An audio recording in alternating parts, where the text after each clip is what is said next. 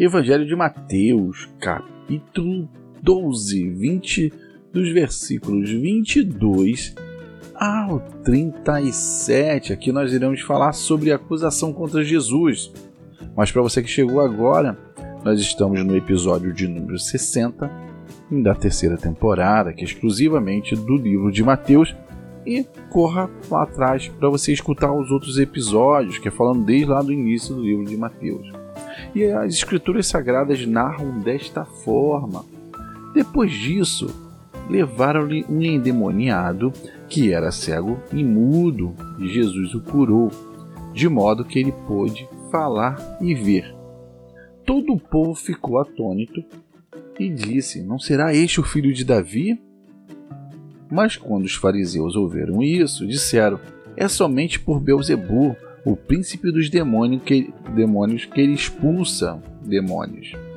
E Jesus, conhecendo seus pensamentos, disse-lhes: Todo reino dividido contra si mesmo será arruinado, e toda cidade ou casa dividida contra si mesma não subsistirá. Se Satanás expulsa Satanás, está dividido contra si mesmo, como então subsistirá o seu reino? E se eu expulso demônios por Beuzebu, por quem os expulsam os filhos de vocês? Por isso, eles mesmos serão juízes sobre vocês. Mas se é pelo Espírito de Deus que eu expulso demônios, então chegou a vocês o reino de Deus. Ou como alguém pode entrar na casa do homem forte e levar dali os seus bens sem antes amarrá-lo? Só então poderá roubar a casa dele. Aquele que não está comigo está contra mim, e aquele que comigo não ajunta, espalha. Por esse motivo eu digo a vocês: todo pecado e blasfêmia serão perdoados aos homens, mas a blasfêmia contra o Espírito não será perdoada. Todo aquele que disser uma palavra contra o Filho do Homem será perdoado, mas quem falar contra o Espírito Santo não será perdoado, nem nesta era, nem a que há de vir. Considerem: uma árvore boa dá fruto bom e uma árvore ruim dá fruto ruim, pois uma árvore é conhecida pelo seu fruto.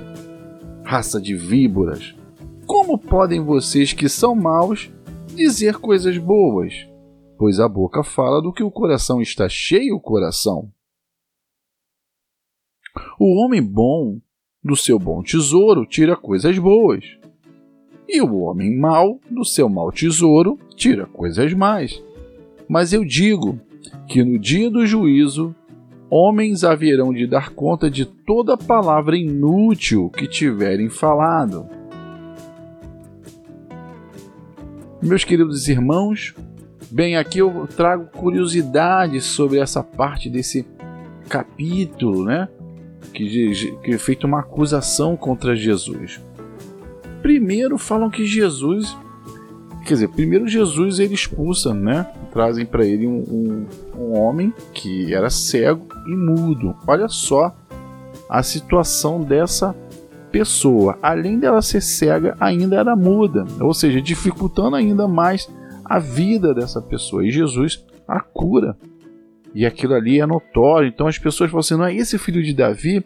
Lembra lá naquele capítulo, né, que falamos sobre Mateus 1:1, que Mateus aqui estava mostrando, né, que Jesus ele era filho de Davi, né, e herdeiro lá de Abraão.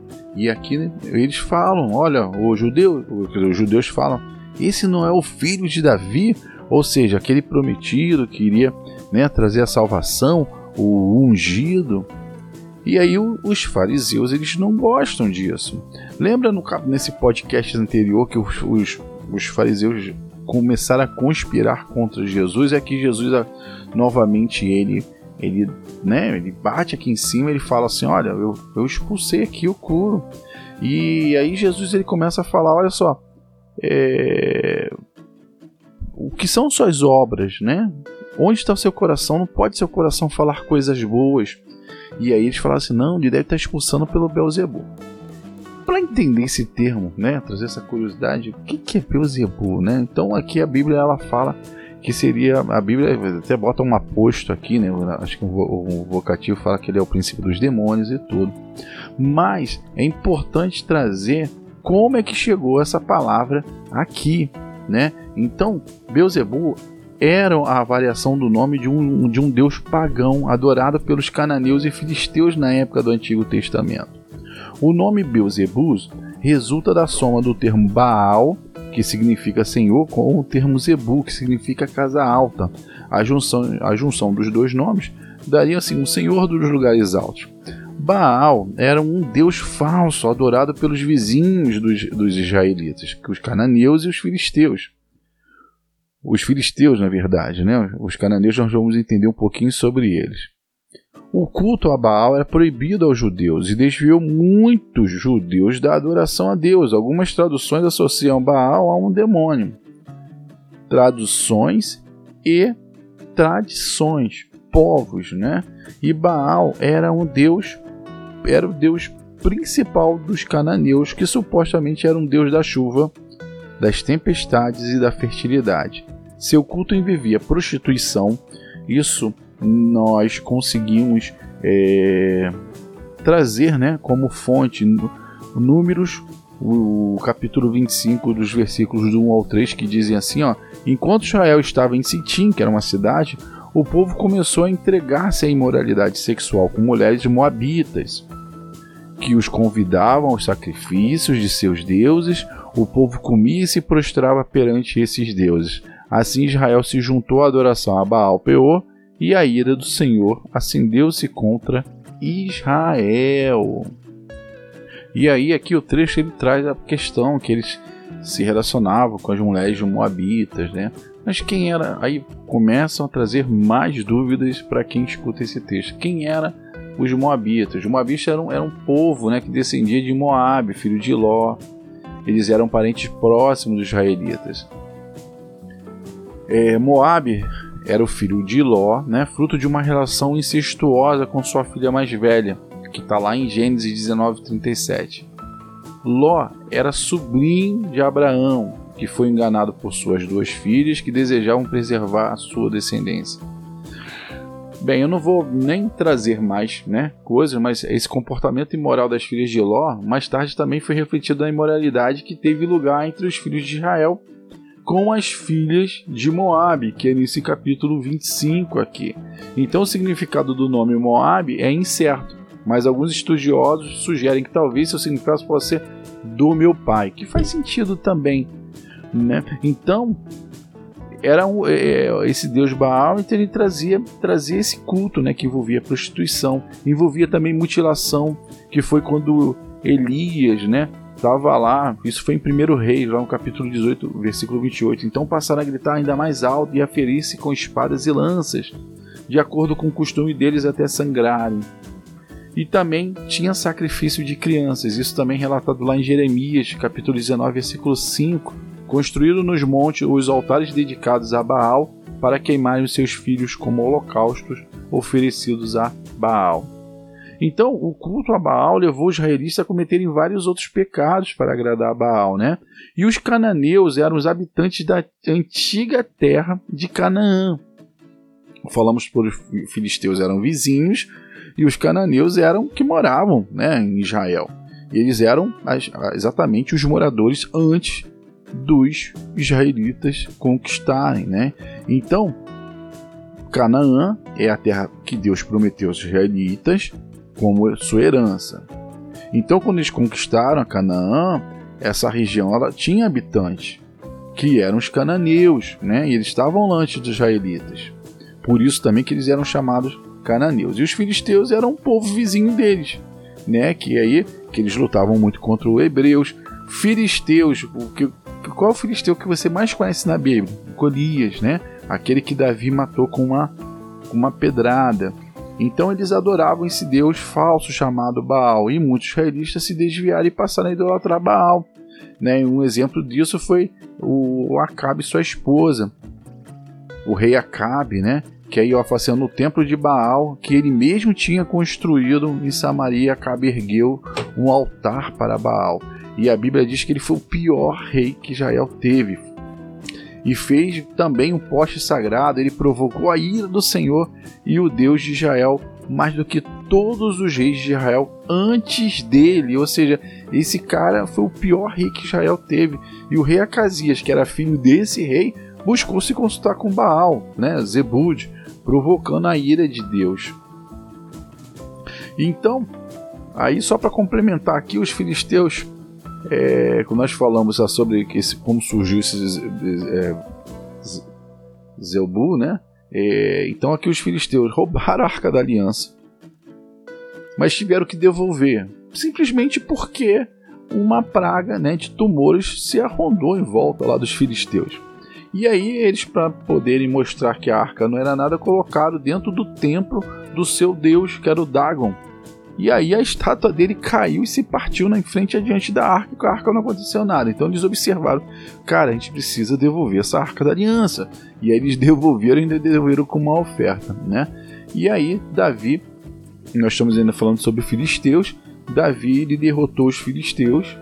Eles mataram a família inteira, né? De Saul, Saul, que era o rei antes de Davi, que, que esse rei perseguia Davi. Então os filisteus mataram Saul e sua família e aí Davi tomou posse do trono e derrotou os filisteus e subjugou-os e tirou do controle deles, né? E muito tempo depois, quando Nabucodonosor se tornou rei lá da Babilônia, os filisteus, os filisteus lutaram contra o Império Babilônico. Então Nabucodonosor destruiu as suas cidades e deportou eles para outras partes dos impérios. Esse é o fim dos filisteus e não se, não se fala mais sobre filisteus na Bíblia, né? E aí, voltando lá para o nosso para nossa leitura, né, de hoje, e aí Jesus ele fala, né, que, que olha como que eu posso expulsar pelo Beuzebu, né? Porque é, é uma cidade, ela, ela se, é, quando ela está contra si mesma, ela não, não se subsistirá. Ou seja, eu, né, eu expulso pelo Espírito. Então Jesus ele traz essa realidade e Jesus aqui novamente está batendo forte numa coisa muito importante que se chama religiosidade. Ele fala, né? Ele usa mais um termo aqui sobre nossas obras. Ele fala que uma árvore boa dá fruto bom e uma árvore ruim dá fruto ruim pois uma árvore é conhecida pelo seu fruto. Lembra que há dois podcasts anteriores ele falou assim: os, os, os, os fariseus me chamam de comilão e beberrão, mas a minha boa obra ficará. E aqui novamente ele está falando. Isso aqui ele bate muito de encontro com a nossa religiosidade. Muitas das vezes nós vestimos aquela carapuça, né? Que somos cristãos, que nós fazemos tudo correto e começamos a julgar a outras pessoas. E aí é interessantíssimo que Jesus aqui ele fala que uma árvore boa dá fruto bom e julgar não é bom, né? E aí chama aqui raça de víboras, como vocês podem como, você, é, como podem vocês que são mal dizer coisas boas? Então, se nós temos o julgamento de que nós somos bons, a primeira coisa que tem que sair da nossa boca são coisas boas. Não podem sair coisas ruins, não podem sair sobre julgamento, não podem falar que nós estamos salvos e as outras pessoas não. Então, trazer, apontar, né? Eu sei que não existe ninguém perfeito nesse mundo, mas nós temos como por obrigação tentarmos ser melhores. E aqui Jesus ele dá um grande ensinamento para nós, né? Então, esse aqui, essa acusação contra Jesus, ele aproveita e acaba revertendo, ele se defende, ele faz a coisa perfeita. Então, que, qual, qual o ensinamento que nós tiramos hoje? Primeiro, os fariseus, nós já vimos, eles eram pessoas que eles defendiam a lei escrita, mas só que a lei oral era acima da lei escrita, né? Eles inventavam a lei, então valia. Por isso que Jesus fala tanto sobre eles. E daqui a pouco eles falam que que está expulsando pelo príncipe dos demônios, né? E aí eu trouxe aqui a história de quem eram os filisteus cananeus, exatamente para vocês saberem da onde que saiu, da origem, da onde que eles estavam tirando isso. E principalmente Jesus fala, claro que não, né? A gente não trabalha com Deus falso. E uma outra coisa que é interessantíssimo também trazer é que as pessoas comparam esse o Baal, né? Beelzebub, né? E por, como se fosse o, o, demônio. E não era o demônio, mas o demônio ele é esperto. Olha só é, o, o que, que fala lá em 2 Coríntios, né? A fim de que Satanás não tivesse vantagem sobre nós, pois não ignoramos as suas intenções. Então, aonde está ali contra Deus, ele vai estar tá junto, não tenham, não tenham dúvida sobre isso. Agora, lembra quando eu falei agora um pouco no início sobre julgamento? Olha só o que, que Paulo pensa sobre isso. É importante nós trazermos esse, esse capítulo 2 de Colossenses, dos versículos 16 a 19. Assim, ó, Portanto, não permitam que ninguém os julguem pelo que vocês comem ou bebem. Olha só que Jesus lá falou assim: vamos, me chamam de comilão e beberrão, mas eu deixo minhas boas obras. Ou com relação a alguma festividade religiosa ou a celebração das luas novas ou dos dias de sábado. Essas coisas são sombras do que haveria de vir a realidade, porém, encontra-se em Cristo. Não permitam que ninguém que tenha prazer numa falsa humildade e na adoração de anjos os impeça de alcançar o prêmio. Tal pessoa conta detalhadamente suas visões e sua mente carnal a torna orgulhosa. Trata-se de alguém que não está unido à cabeça a partir do qual todo o corpo, sustentado e unido por seus ligamentos e juntas, efetua o crescimento dado por Deus. Então, meus queridos irmãos, não se prendam na sua religiosidade. Jesus não morreu por religião, ele morreu por mim e morreu por vocês. É nossa obrigação, né? Se queremos ter um encontro chapado com, com Cristo, de tentarmos ser melhores dia após dia. Não seremos perfeitos, porque o único perfeito foi Jesus, mas temos a obrigação de imitá-lo, trazer a imitação. E eu gosto muito de falar que Jesus ele comia e bebia com os pecadores e os publicanos.